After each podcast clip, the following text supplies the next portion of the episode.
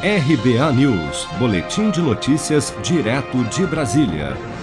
Ministros do Tribunal de Contas da União sinalizaram durante sessão nesta quarta-feira que devem punir o ex-ministro da Saúde, Eduardo Pazuello, e seus auxiliares por omissões na questão da pandemia da Covid-19.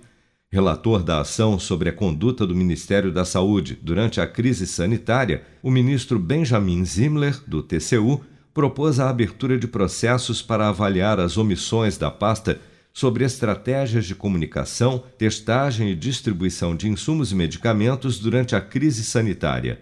O relator destacou ainda que, ao invés de coordenar as ações de enfrentamento à pandemia, uma das ações da gestão de Pazuello foi mudar o plano de contingência do Ministério com a finalidade de retirar responsabilidades do governo federal sobre o gerenciamento de estoques de medicamentos, insumos e testes anti-Covid.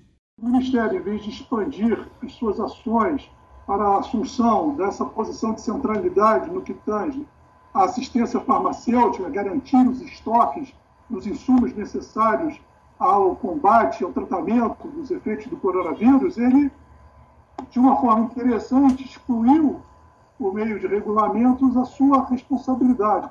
Em seu parecer, a área técnica do TCU já havia sugerido, no âmbito do processo, a aplicação de uma multa que pode chegar a R$ 67.800, além de outras sanções ao ex-ministro da Saúde, Eduardo Pazuello, além do ex-secretário executivo da pasta, Elcio Franco, do atual secretário de Ciência, Tecnologia e Insumos Estratégicos da Saúde, Hélio Angotti Neto, e do atual secretário de Vigilância em Saúde, Arnaldo Correia de Medeiros.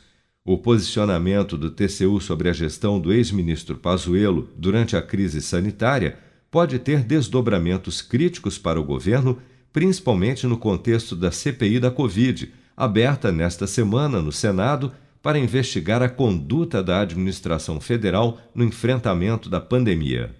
Se você quer começar a investir de um jeito fácil e sem riscos, faça uma poupança no Sicredi. As pequenas economias do seu dia a dia vão se transformar na segurança do presente e do futuro. Separe um valor todos os meses e invista em você. Poupe com o Sicredi, pois gente que coopera cresce. Com produção de Bárbara Couto, de Brasília, Flávio Carpes.